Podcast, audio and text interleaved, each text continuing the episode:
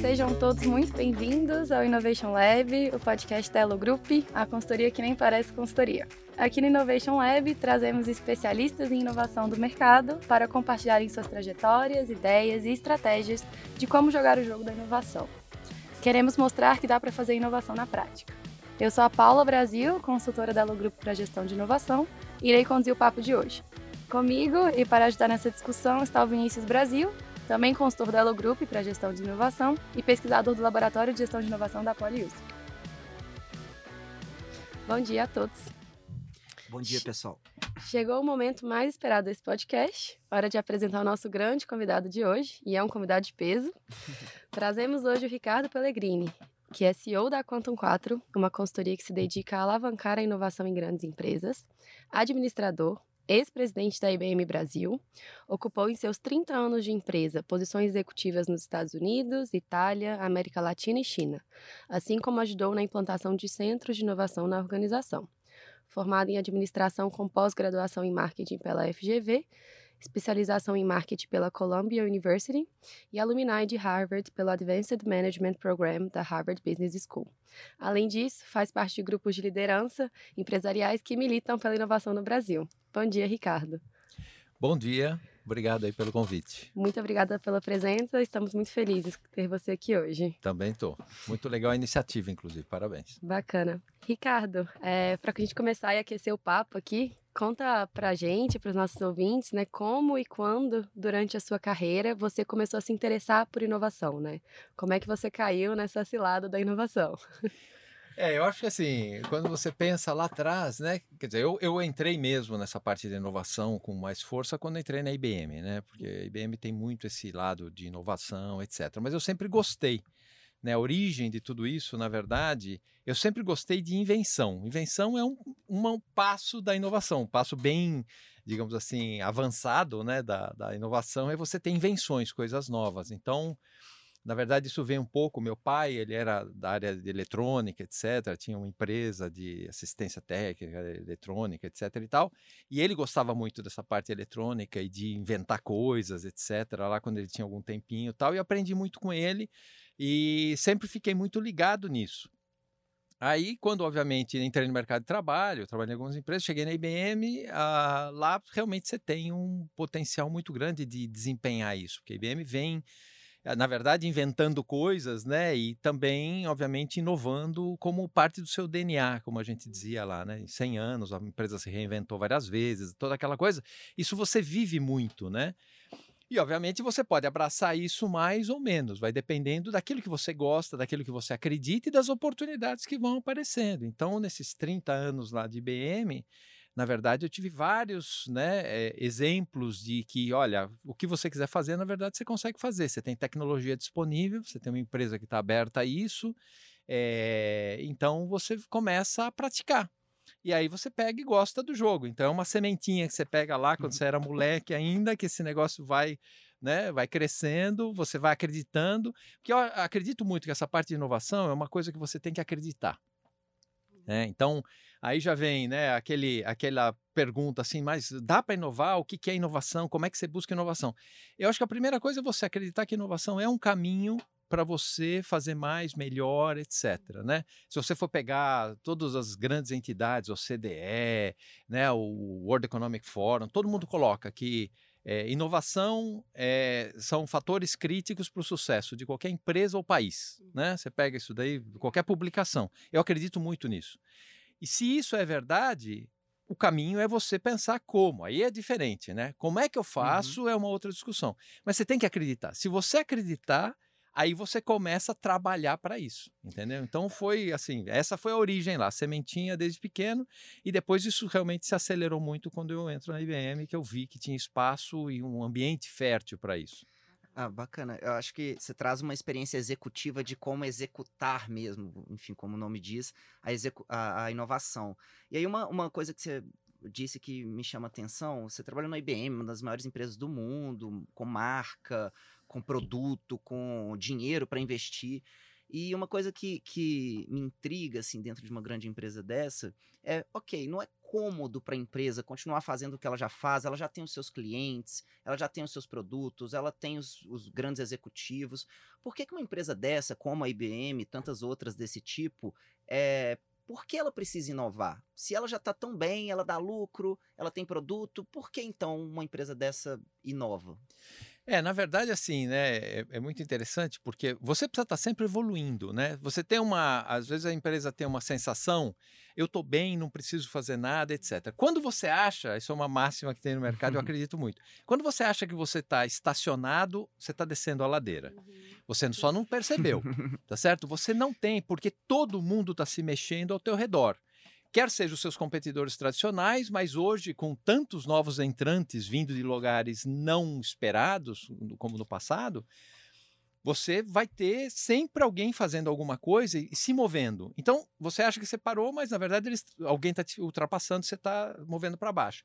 Então, o que, que você precisa fazer? Por que é da inovação? Porque você tem que estar tá sempre pensando em coisas novas ou melhoria nas que você tem. Né? Uhum. Né? Para mim, o conceito de inovação é isso. Você tem várias descrições, desde Schumpeter até, mas, assim, para mim, sendo muito pragmático, é coisas novas, criações de coisas novas ou melhoria naquilo que você faz hoje, que uhum. tenha impacto, ou na empresa ou na sociedade.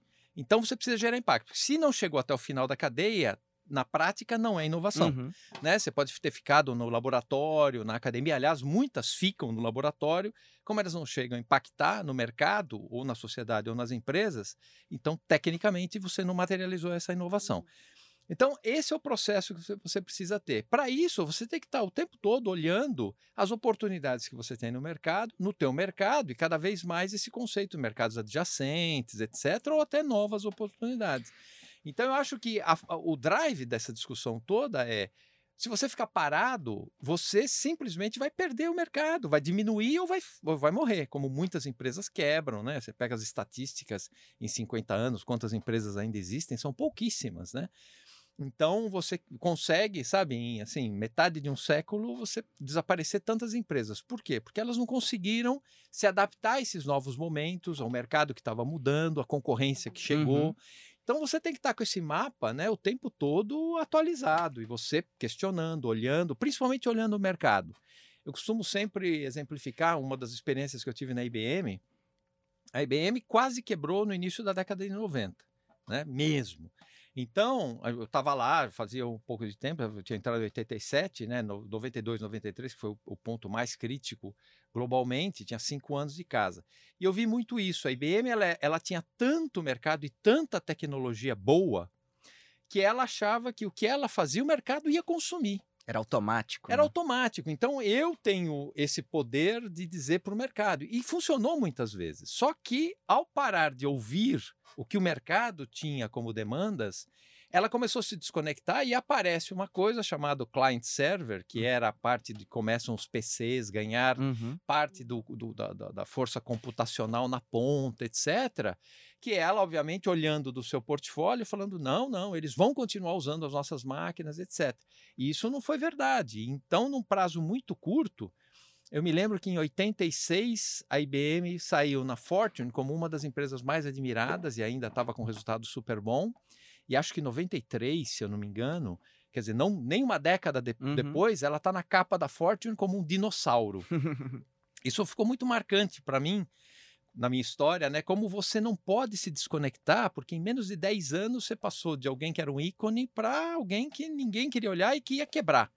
E não quebrou por muito pouco, mas eh, porque se reinventou, etc., trouxe gente de fora para fazer a transformação. Mas o importante é isso: desconectou do mercado, a chance de você ter problema é muito grande. Então é por isso, você não, não você não fica parado, você está perdendo quando você não estivesse fazendo isso. É, é, interessante porque assim, a grande empresa ela tende a ter uma inércia, né? Assim, é como você disse, a IBM já tinha produto, tinha uma tecnologia, enfim. E, e a tendência é que a empresa ache que aquilo é suficiente. A gente vem é, vivendo um momento também da, da onda das startups e as pequenas empresas que derrubam as grandes.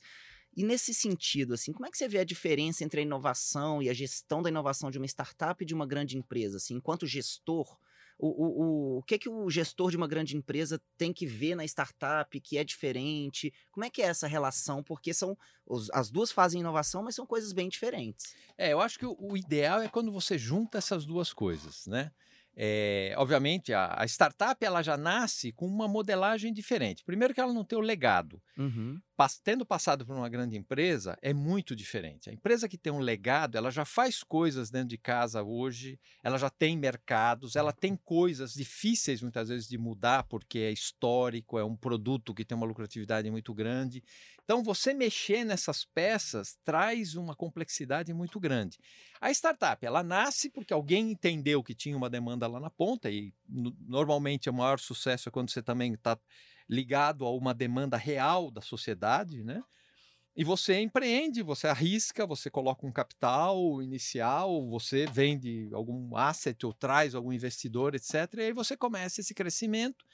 Se você conseguir estar conectado e se manter conectado com essa demanda de mercado, a chance de você ter impacto e ter um diferencial competitivo, porque o que acontece muito nesse mercado de startups é que um monte de gente compete com você. Não é uhum. é você que teve uma ideia brilhante, é difícil alguém ter uma ideia brilhante sozinho. Então você tem muita gente competindo. Então você precisa ter entendido alguma coisa que existe no mercado, uma demanda, que você pode atender e qual é o teu diferencial competitivo no tempo. Senão alguém, você entra e ah, daqui a pouco alguém já te também rouba o mercado. Mas tem essa característica. Na empresa privada grande já, ou média que seja, que já tem esse legado, é mais complicado, porque você já tem esses conceitos que é muita coisa feita dentro de casa. Eu acho que esse é uma, um dos desafios que as empresas têm hoje. Eu faço, a grande parte delas faz muita coisa dentro de casa. E hoje a discussão é muito mais em ecossistema. Uhum. Eu tenho que saber bem o que, que eu quero fazer, então a estratégia é importante, para onde eu quero ir ainda que ela seja muito dinâmica, né? Você aquele planejamento estratégico tradicional de você ter múltiplos anos, etc, e deixar aquilo no papel num quadro e você vai monitorando só a execução naquilo, isso também já acabou. Você tem que ter um planejamento estratégico, você tem que ter o seu norte, tá certo? Uhum. O que, que eu uhum. quero focar, onde eu quero focar, etc. Mas isso tem que ser analisado o tempo todo, porque o mercado é muito, muito dinâmico. Mas a partir daí, você olha e fala o seguinte: tem certas coisas que são core, eventualmente, que eu quero manter dentro de casa, tem coisas que eu quero parcerizar e trazer gente do ecossistema. Isso já vinha acontecendo no passado, quando você fazia outsourcing, por exemplo. Uhum. Você pegava uma parte do teu processo que você não achava core e você terceirizava. Então, na IBM, a gente começou a fazer há muito tempo já a terceirização de TI. Então, você pegava a parte de TI, que era processamento, etc., você falava, isso aqui realmente me dá diferencial competitivo? Não. Eu preciso ter a disponibilidade. Então, eu cobro alguém para fazer isso. Mas evoluiu muito mais com o aparecimento das startups. O que eu costumo dizer, né? Hoje em dia, a inovação aberta virou startup, mas na uhum. verdade, inovação aberta é tudo aquilo que é externo à empresa. É muito mais. É muito é. mais. É que startup, como explodiu, todo mundo já faz analogia. inovação aberta é igual a startup. Mas, na verdade, as, as startups trouxeram sim essa velocidade e a proliferação de pedacinhos, de repente, que você consegue trazer na tua estratégia. Então você traz uma startup para fazer um pedaço de algo que talvez você demorasse um ano para desenvolver uhum. dentro de casa.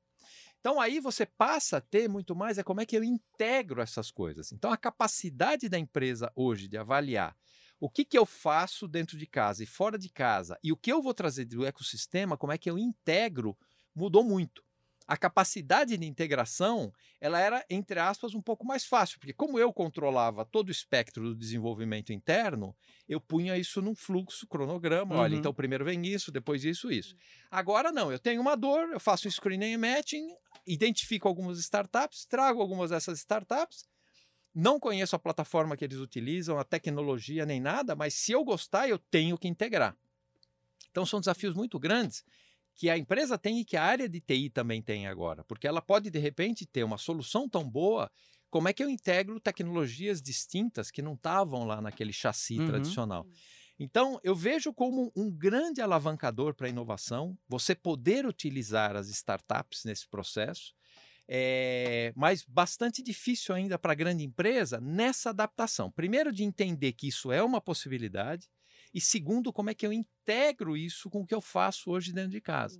Então isso não é simples. E aí que, obviamente, a gente também ajuda as empresas Sim, com o processo, exato. com as consultorias todas que trabalham nesse, nesse processo, como o nosso em conjunto. É, mas o fato é que normalmente você precisa de alguma ajuda externa, sim, porque às vezes você quebrar essas barreiras só dentro de casa, você não consegue. Sim. Até porque as resistências são grandes, tá? E aí o que eu brinco é o seguinte, né? Eu acho que a mistura, por isso que eu disse que é uma mistura das duas coisas, é a, a empresa tradicional eu ilustro por cabelo branco e a startup por cabelo verde. Então eu digo o seguinte, nas minhas palestras, inclusive, eu falo, a junção do cabelo branco com o cabelo verde é que eu acho que está o segredo desse negócio. Entendeu? Bacana, Ricardo. É, aproveitando nessa linha, acho que a gente falou de vários pontos e o que me chamou a atenção foi quando você usou a palavra dinossauro, né? Acho que a gente vê vários empresários por aí, né? Até ficou famosa a frase do do Lema, né? Eu sou um dinossauro apavorado, é, que o mercado está muito dinâmico, é muito difícil a gente ter foco estratégico nesse momento. E entrando um pouquinho nessa linha, acho que você, como né, executivo aí de uma grande empresa, quais são os principais desafios para quem está liderando e puxando esse foco para as empresas nesse ambiente bem de incerteza, né? Como é que a gente é, tem executivos preparados para liderar nesse momento e trabalhar com inovação nesse contexto? É, e complementando a pergunta dela, é, como é que você lidou assim com a sua experiência com esses desafios? Porque eu imagino que é, não é só uma, uma mudança de gestão, mas também de mindset. Os seus próprios colegas e pares e os acionistas da empresa muitas vezes podem não entender essa necessidade, enfim. Como é que você circulou nesse meio e conseguiu lidar com isso? É, eu acho que o ponto importante para o executivo é ele estar conectado com o que está acontecendo. Uma das preocupações que eu tenho no Brasil e fazendo parte de vários fóruns de inovação é, durante todos esses anos e continuo neles é a, a, a quanto que os executivos brasileiros, eu estou falando C-level, tá? Uhum. Realmente estão entendendo dessa transformação, tanto tecnológica, que é única na história da humanidade, quer dizer, a gente já teve muitas tecnologias emergentes, etc. Mas você juntar internet das coisas, mobilidade, redes sociais, analytics, a, a parte toda de inteligência artificial, 3D printing, realidade aumentada, realidade virtual.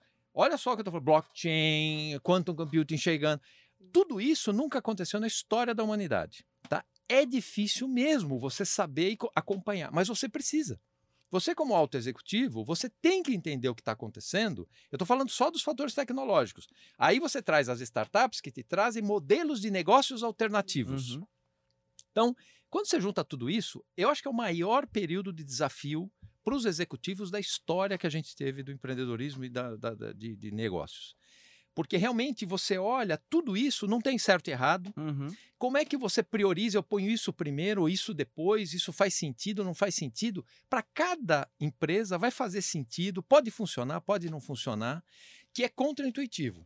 O executivo ele sempre foi treinado para acertar tá certo? E tentar operar com 100% de margem uhum. de segurança. E hoje é impossível. Não é assim, olha, é difícil. É impossível. Você vai pegar essas novas tecnologias, não só porque você vai adotá-las numa sequência de repente não a mais adequada, como a tua empresa não está pronta para uma parte e está pronta para outra. Então não tem fórmula mágica e não tem em quem você olhar. Está todo mundo descobrindo. Essas tecnologias existem nos últimos entre 5 e 10 anos. Então é tudo muito novo. Quando você olha isso, bom, eu estou sentado na cadeira de CEO, ou qualquer um CMO, ou CIO, ou o que, o que você quiser. Uhum. Você tem que olhar e, de alguma forma, pegar teu time e falar, vamos fazer alguma coisa. E quanto mais você tiver informado, melhor você ajuda a tua corporação. Então você tem que estar muito aberto para fora, o que é um desafio. As grandes corporações, principalmente, elas ficam muito focadas no resultado do trimestre, do resultado do mês, etc., que é fundamental o, o CEO que não entrega resultado é demitido uhum. e ele sabe disso. Uhum. Só que isso só é a condição necessária e não suficiente para as empresas terem longevidade hoje. Aliás, sempre foram, né? mas agora é mais forte esse efeito. Então, a minha preocupação é qual é a maturidade do C-Level hoje no Brasil com relação a tudo isso que está acontecendo e essas opções, essas oportunidades. Então, eu sempre estimulo, tive em vários fóruns de associações recentemente com CEOs, que eles estejam plugados. Hoje, a parte boa é, com acesso à internet, você tem qualquer tipo de pauta disponível. né? Você pode fazer subscrição de tantos grupos de assuntos, etc., que é você querer. Você coloca lá, né? entra na internet e põe palavras-chave que você queira, vai vir tanta coisa que você não dá conta de olhar. Mas você precisa se pautar nisso, para que você possa minimamente ajudar a orientar a tua empresa, porque é isso que vai acontecer. Você vai ter que utilizar tudo isso que está à tua disposição. Então, de um lado é desafio, porque é muita coisa, a outra, você nunca teve tanto ferramental. Entendeu? Na história, né, do mesmo, no mesma balança, você nunca teve tanta coisa para você contar. Agora, é difícil, porque você tem que balancear o teu dia a dia, entregar resultado de curto prazo, com o longo prazo, com modelos que no dia a dia você quer acertar muito mais, errar muito pouco, e quando você olha no longo prazo, você vai ter que é, tomar alguns riscos, né? A inovação por si só, se você estiver acertando 100%, você não está tomando risco, portanto, não está inovando na abrangência que você poderia ter. Então, esse é o grande desafio: é como é que você balanceia isso. E eu fiz algumas da, das minhas apresentações que eu fiz, por exemplo, da Dom Cabral, um dos fóruns lá, eu estou no Comitê de Inovação e Empreendedorismo da Fundação Dom Cabral, em que eu falei já para vários executivos que passam lá. É, pelo menos você tem que ter hoje já double digit, ou seja, dois dígitos do teu tempo percentualmente para essas coisas novas. Entendeu? Sendo que double digit é pelo menos 10, eu acho que é mais que isso. Mas assim, se vocês não tiverem, na primeira vez que eu falei isso, já faz uns dois anos, eu falei, ó, não vou pedir para vocês levantarem a mão para não ficar o pessoal né, exposto aqui. Mas pensem com vocês quantos de vocês já utilizam pelo menos 10% do seu tempo com esses novos temas, entendeu? E aí fica aquele uh, na sala, ninguém levantou a mão, lógico que eu não pedi. Mas é, a gente tava, estava e ainda está usando pouco tempo para olhar essas novas coisas. Porque a hora que você começar a olhar, entender, você começa, você que está no C-level, você começa a entender o poder desses negócios. Eu tenho um capítulo aqui que é muito interessante. Eu, é, como a gente tem parceria lá com a IBM Watson, etc e tal, eu fui num cliente e esse cliente sabia meu background é IBM, agora com a parceria, etc e tal. E fizemos uma reunião, falar de inovação, etc. E no finalzinho ele chegou e falou: Ricardo, vem aqui. Eu fui lá na sala dele, só não tinha ninguém do time e tal. Ele falou: me explica um pouco mais de inteligência artificial, porque eu ouço essas propagandas da IBM que ficam falando, né, que não sei o quê, quantas páginas que eu li, etc. e tal. Eu já entendi que é poderoso, mas não sei muito bem o que é isso. E eu comecei a explicar para ele o que, que era inteligência artificial, etc., sem tecniquez. Uhum. Né? Eu procuro sempre tirar muito, sempre fiz o lado isso. negócio da o coisa. lado negócio, potencial, etc. e tal. E eu estava falando, eu percebi que em um determinado momento o olho dele meio que vidrou, sabe quando fica fixo? Uhum. E eu falei, caramba, perdi esse cara, porque eu falei, ele não está me ouvindo, né? Eu percebi que ele estava pensando em outra coisa, eu falei, vai ver que eu falei alguma coisa técnica, e ele se desconectou, já se desinteressou. Daqui a pouco ele vira e levanta o dedo assim e fala, Ricardo, isso que você está falando, eu tenho esse tipo de problema, então daria para resolver com inteligência artificial também? Eu falei assim, claro que sim. Para que, que eu exemplifico isso? Uhum. Porque quem conhece as dores do negócio é que pode pegar Puxar a tecnologia, a tecnologia para ajudá-lo. Então, se você entender um pouquinho mais a tecnologia e você, como se level, normalmente tem um bom contexto do negócio, você junta as duas coisas. E a área de TI vem apoiando. A área de TI não pode ser simplesmente a única área que fala uhum. desse assunto nas empresas, que é um pouco do que a gente ainda vê. Como o executivo tem muito medo da tecnologia, ele delega tudo para a TI.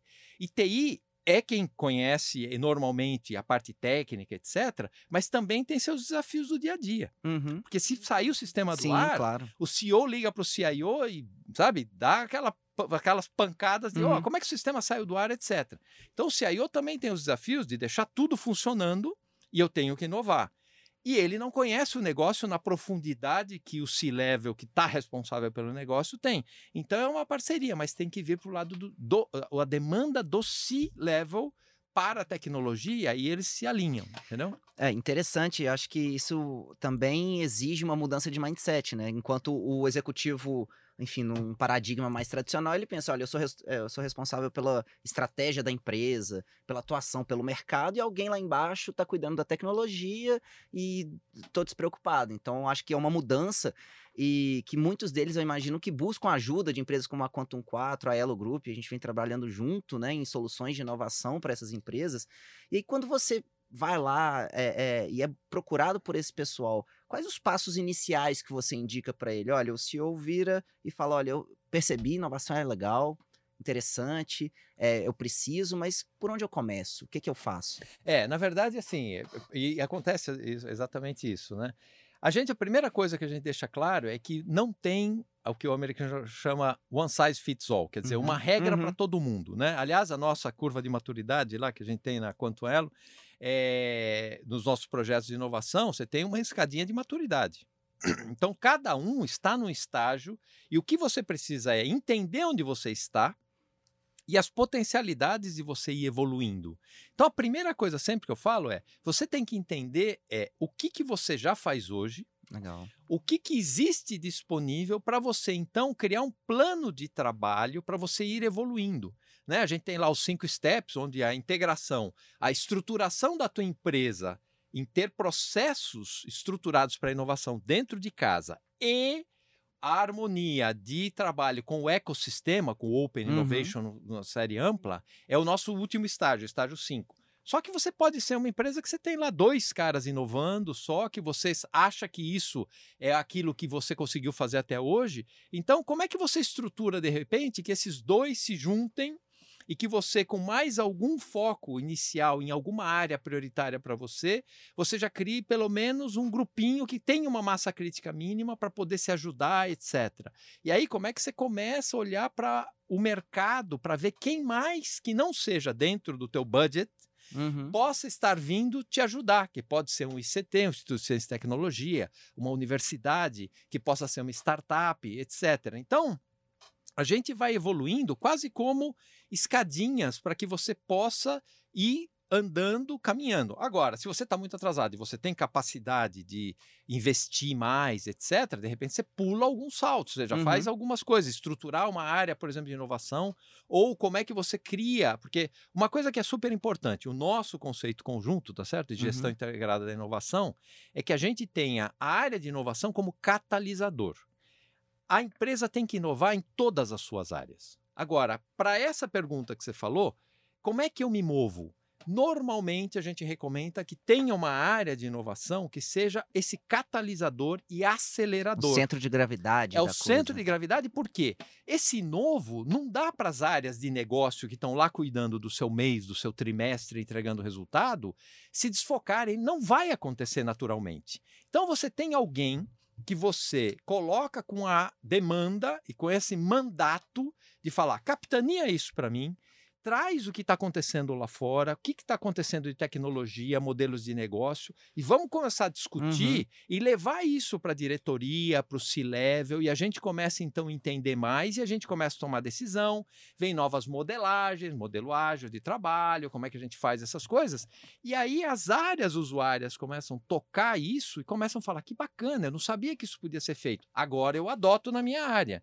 Então, esse é o processo né, positivo que você vai trazendo essa área de inovação, que pode ser muito pequena e pode ser maior em empresas maiores, vão trabalhando. E aí você pega empresas maiores que têm área de P&D. Uma das coisas que a gente recomenda muito é como é que você põe a área de pesquisa e desenvolvimento trabalhando com startups uhum. também. Porque a startup muitas vezes precisa de um conhecimento científico que a empresa tem, mas são departamentos absolutamente apartados que a startup nunca tem acesso. E o inverso, às vezes a área de P&D está pesquisando alguma coisa que uma startup já desenvolveu um projeto. Então você podia gastar X e um tempo Y sendo que já tem alguma coisa que você pode já usar para acelerar o teu processo de pesquisa. Então, aí, quando você tem já a empresa nesse nível, que já tem algumas iniciativas dessa, a gente está falando de integração uhum. e tudo de forma processual. Tá certo? Esse negócio de que é só espasmos. espasmos e as pessoas sabem, mas você não tem isso capturado, documentado, processualmente falando, na nossa visão, pelo menos, não funciona. Ou pode funcionar de forma né, espasmódica e esporádica, mas não de forma estrutural. O que a gente recomenda realmente é que cada passo que você der, você tem que capturar e você tem que documentar, aprender com isso.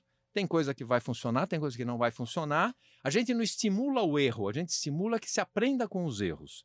Mas como o erro em inovação é básico, uhum Então, que você aprenda com aqueles erros. Né? E erre rápido também. E erre rápido. Até isso é uma coisa muito importante. Né? As empresas, quando elas lançam, isso tudo é mindset. E é muito fácil a gente falar aqui Uhum. e falar para as empresas, mas é difícil quando você está lá sentado, você conseguir soltar isso. Mas é o que a gente fica fazendo, essa, entre aspas, catequese nas Uhum. empresas. Os, os executivos, quando criam projetos e aprovam projetos, eles, o que eu chamo de se apaixonam pelos Uhum. projetos. Eles não deixam cair o projeto. Então, é algo assim, pessoal até. Vira pessoal, Ah. vira emocional, entendeu? Que é o pior que pode acontecer, porque e não tem de novo. Você fala assim, qual é o limite disso? Não tem. Não tem certo e errado. O que precisa é você desenvolver essas, esse senso de não vai dar certo. E isso passa pelos executivos. O executivo que colocou um projeto, aprovou na diretoria, etc., ele sabe que não vai dar certo porque ele achava que ia dar certo por A mais B mais Uhum. C, começou a exercitar, viu que não é esse o cenário, etc., e que se tentar corrigir, não vai funcionar. Vai gastar mais, Mas erra- às demora mais vezes ele até porque falou, pô, eu fui na diretoria, aprovei, me expus. Teve briga, inclusive, lá de dois diretores, um queria aprovar, outro não, me aprovaram. Imagina, agora eu vou voltar lá, que vergonha. Não pode, ao contrário hoje. Se você tem esse feeling, porque os executivos normalmente que Uhum. têm uma experiência passam por isso, tem aquele momento que você fala assim, meu, não vai rodar esse negócio. Joga para baixo, aprende alguma coisa, lança um novo ou lança outra coisa. Uhum. Isso também é outra mudança de mindset, entendeu? Era sempre muito estruturado e você demorava um ano, dois, às vezes três, aí falava assim, não funcionou. aí milhares de dólares ou reais É. jogados fora, entre aspas, ou investidos E tempo e também. tempo, que hoje talvez seja, junto com dinheiro, é o item mais caro que você tem. Valioso. Porque você perder um ano, dois no mercado hoje. Alguém chega antes. Quando nós estamos falando que o unicórnio hoje tem, em média, a- a- quando você chega no unicórnio, olha, dois anos de vida, Uhum. tá certo? Em dois anos você pode ter dado a chance ou perdido a oportunidade de um unicórnio ou deixado um unicórnio crescer no teu mercado. Então, assim, o fator tempo hoje é terrível. Entende por que, que eu digo Uhum. que é o, é o momento Sim. mais difícil hoje para a história do empreendedorismo, dos executivos, etc., lidar com tudo isso. Né? Porque você tem casos positivos e negativos, alguns utilizam as referências positivas, Uhum. outros as negativas. Olha só, o cara fez, mas morreu, quebrou. Uhum. E o outro falando, ah, mas esse aqui virou um unicórnio. Então você fica nesses dois mundos Não tem receita. não tem receita. Então você pega hoje uma das coisas eh, importantes. é, a gente tem hoje a proliferação do trabalho, que é muito eficiente, multidisciplinar, etc., dos squads, etc. Aí você pega uma empresa gigantesca com, sei lá, eh, 300 mil pessoas trabalhando no mundo por squads, etc. Pô, você começa a discutir que você tem um nível de governança que ela fica muito mais complexa à medida que você passa de um clip level, tá certo? Mas como é que as, as empresas fazem essa, essa gestão? Ninguém sabe, porque os, quem mais está avançado hoje está implementando esse- essa metodologia de trabalho agora. Entendeu? Então, talvez daqui a um ano você tenha as referências de falar: olha, aqui virou caos depois de um determinado Uhum. ponto, e eu corrigi assim. Sim. Aí você fala: ah, que bacana essa metodologia. Aí vai virar livro, alguma coisa assim, todo mundo vai seguir aquela cartilha. Mas hoje você não tem. Então, assim, eu olho isso como meio copo cheio. Eu acho isso desafiador e assim. criar. É exciting, como diz o americano. Quer dizer, é um negócio que você fica. Caramba, é tudo para fazer e você Uhum. pode fazer um pouco da história, né? E a gente ajudar as empresas nessa história, Exatamente. né? Então é muito mais estimulante, mas se você olhar pelo lado de quem assim é conservador, o cara vai falar, tô apavorado. Então Sim. eu acho que o Lehman a- a- foi muito bacana, porque eu acho que ele foi muito sincero, Uhum. mas na verdade, quando ele foi lá, né, que foi depois que ele foi lá no Singularity, ele viu coisas que ele não estava Atento. atento. E aí ele falou assim: caramba, olha tudo que tem. E olha tudo que as empresas que eu sou investidor têm de desafios. E os executivos têm que entender tudo isso. E aí entra naquilo que eu falei: se os executivos não estiverem engajados, eles não transformam a empresa. Porque o bottom, a empresa toda tem que estar engajada. Só que as resistências que você tem, até processuais, acontecem na, na média e Uhum, alta uhum. gerência executiva, né? Quem vai mudar um processo é vai decidir lá em cima. Eu toco, eu tento inovar e sinto uma trava, só que eu não consigo eu na minha estrutura como um profissional, etc, mudar tudo isso. Então, como é que a empresa está ouvindo que essas travas precisam ser mudadas. Vai depender do engajamento do se leva. É, eu imagino que essa liderança também, é, não adianta o pessoal lá embaixo tentar fazer se a liderança não, não proporciona esse ambiente para errar, para estimular a tentativa, a experimentação e assim por diante. Então acho que a autodireção ela tem um papel é, de guiar mesmo e, e, e, abrir o espaço para que isso tudo aconteça, né? Com é certeza. É, bom, eu acho que a gente está caminhando para o final, né, Paula? Isso. E... Acho que a gente podia explorar só um, um, último ponto, né? Que eu acho que ia ser bacana, Vinícius. É, como grande ex-grande ah, executivo, né, ainda atuante no mercado de inovação, acho que quando a gente fala do Brasil, né, é um país com diversos desafios aí, diversos é, pontos para a gente alavancar a inovação e trazer essa discussão mais à tona no país. E acho que com base na sua experiência, né, é legal a gente entender quais são os gargalos hoje para o país se posicionar melhor, né, com, enquanto país inovador, né, e quais são os caminhos que a gente poderia percorrer e tomar para melhorarmos e sermos mais inovadores como país. Olha, isso, só esse tema já daria. Já dá um outro podcast. Não é um podcast, daria um dia de reunião e de, de, debate. Mas olha, eu tenho, eu tenho, tenho sido vocal nisso, porque é, uma das, das, discussões que a gente sempre tem, eu faço parte lá da MEI, da Mobilização Empresarial pela Inovação, fui um dos fundadores da época que eu presidi a IBM, é, e que a gente tem isso até hoje a gente acompanha muito toda essa parte de uh, inovação no Brasil, né? E saiu agora o Global Innovation uhum. Index, né? Que é global, etc e tal. E o Brasil caiu de 64 para 66, 66 posição de países mais inovadores. Sendo a nona economia do mundo, quer dizer, isso não é sustentável. Uhum. Então, nós estamos muito mal posicionados como inovadores. O país está. E aí, tipicamente, o que a gente olha como brasileiro, normalmente, a gente tem um pouco esse, esse hábito de já imediatamente colocar a culpa no governo. Uhum. Você já vai procurar o seguinte: o que, que o governo deveria estar tá fazendo? E eu acho que a gente tem mesmo que cobrar, a gente paga muito imposto uhum. pelo tanto que hoje retorna para a gente, né? Isso é histórico, e a gente tem que cobrar esse governo e todos os próximos, etc., para fazer mais com o dinheiro da arrecadação, etc. e tal. Só que hoje, quando a gente olha, a iniciativa privada não comparece no uhum. volume de inovação, comparado com os países que a gente se compara entre os top 10 no mundo. Tá? Então, quando você olha, dando alguns dados aqui, é, o percentual, um dos itens é percentual do PIB que você investe em inovação em PD. Tá? É, nós estamos falando que no Brasil é 1,28% todos os nossos competidores nessa faixa alta, se nós somos a nona maior economia, uhum. a gente tem que olhar para quem pra é grande cima. que está para cima. Eu não vou olhar para quem é o, né, a quinquagésima economia.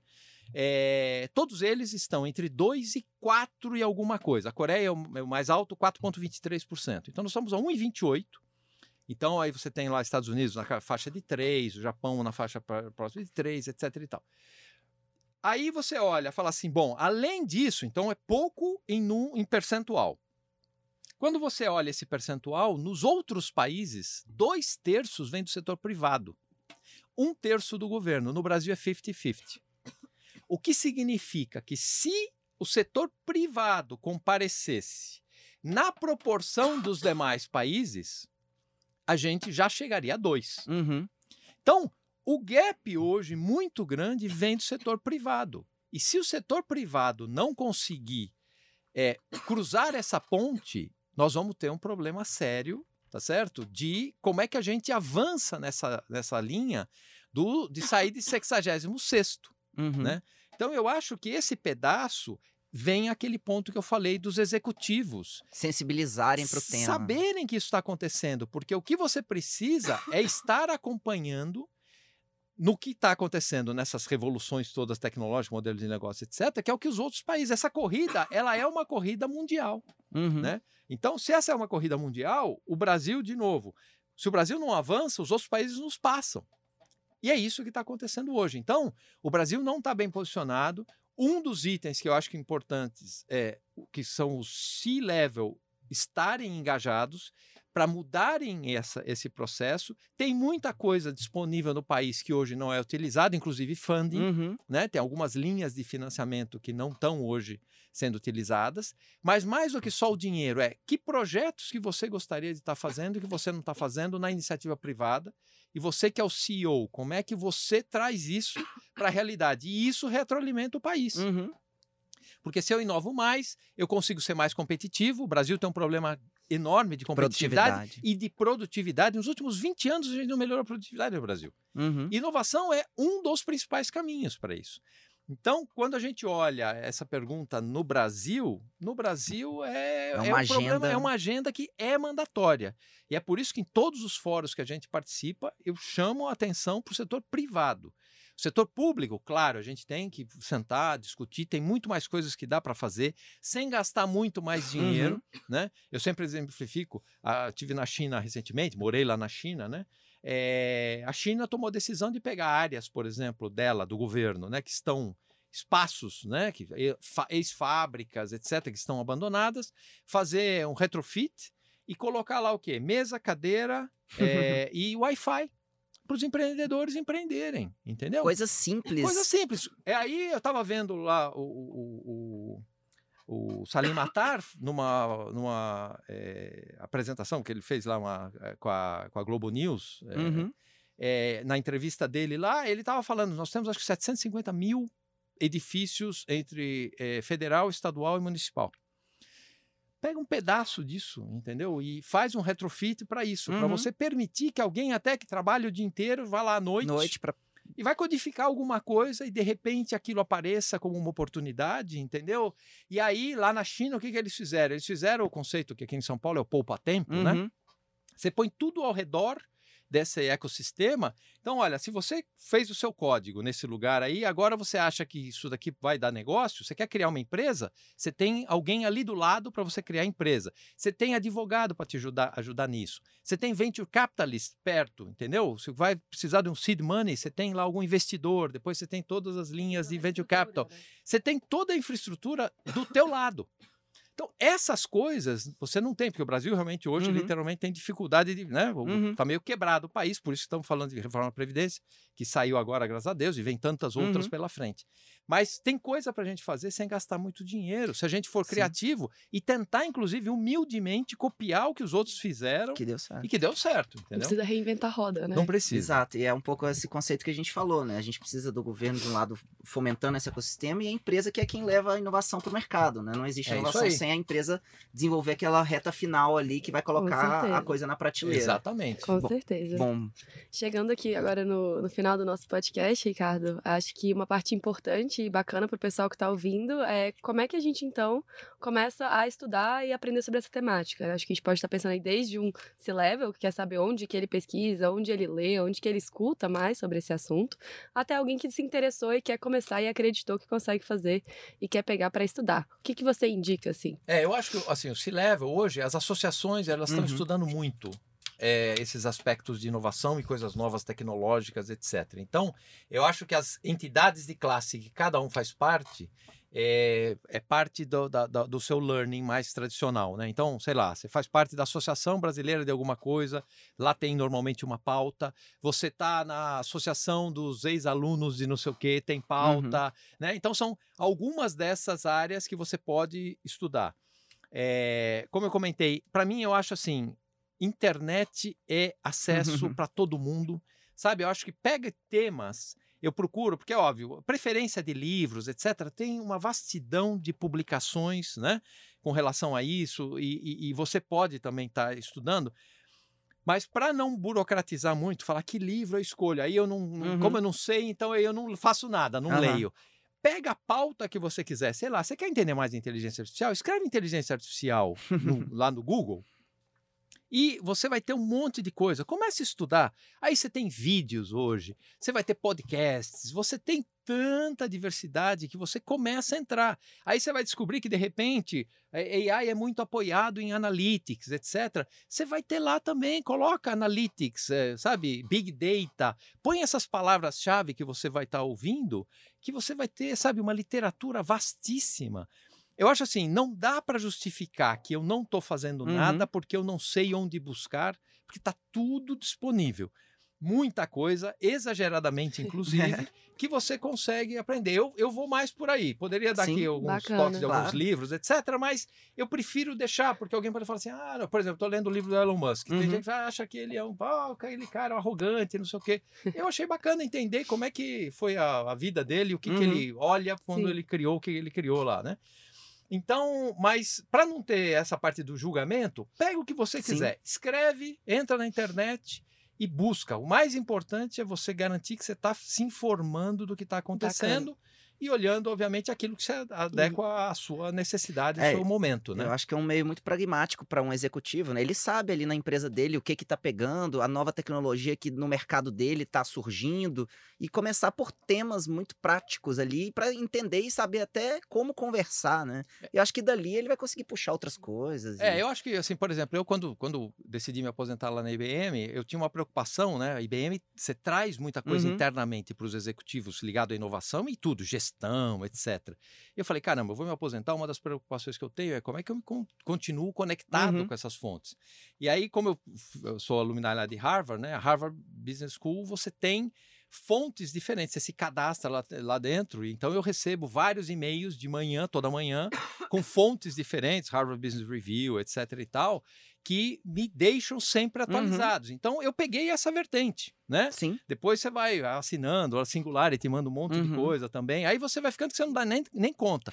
Mas quando você tem aquele momento que você fala assim, agora deixa eu dar uma olhadinha, você olha toda essa base. Então cada um pode olhar naquilo que você tem disponível para você, mas a coisa mais aberta é a própria internet. Né? Você não precisa estar Uhum. subscribe, nada, né? A mensagem é que não tem one size fits all nem para estudar, É, né? nem Cada um. É isso aí. Exatamente. cada É um faz aí. sua jornada, vai criando seu Exatamente. caminho, mas Depende muito conteúdo das que não pessoas. Precisa acreditar, que eu falei lá no início. Se Exatamente. você acreditar que esse é o caminho, você vai achar tempo para isso, né? Porque a gente fala, ah, não tenho tempo. Tem. Uhum. Aquilo que você prioriza, você coloca Com tempo. certeza. Consegue. Muito bacana. Ricardo, então era isso. Muito obrigada. Obrigado a vocês. papo. Mais uma vez, parabéns aí pela Muito iniciativa. obrigado. Acho que a sua experiência vai ajudar muita gente. Até mais. Prazer. Até mais. Pessoal, chegamos ao fim do episódio de hoje. Esperamos que vocês tenham gostado. Não se esqueçam de compartilhar e nos acompanhar nas redes sociais: Facebook, LinkedIn Hello Group e no Instagram, o Jeito Hello Group. Muito obrigada e até o próximo episódio de Innovation Lab. Muito obrigado e até a próxima.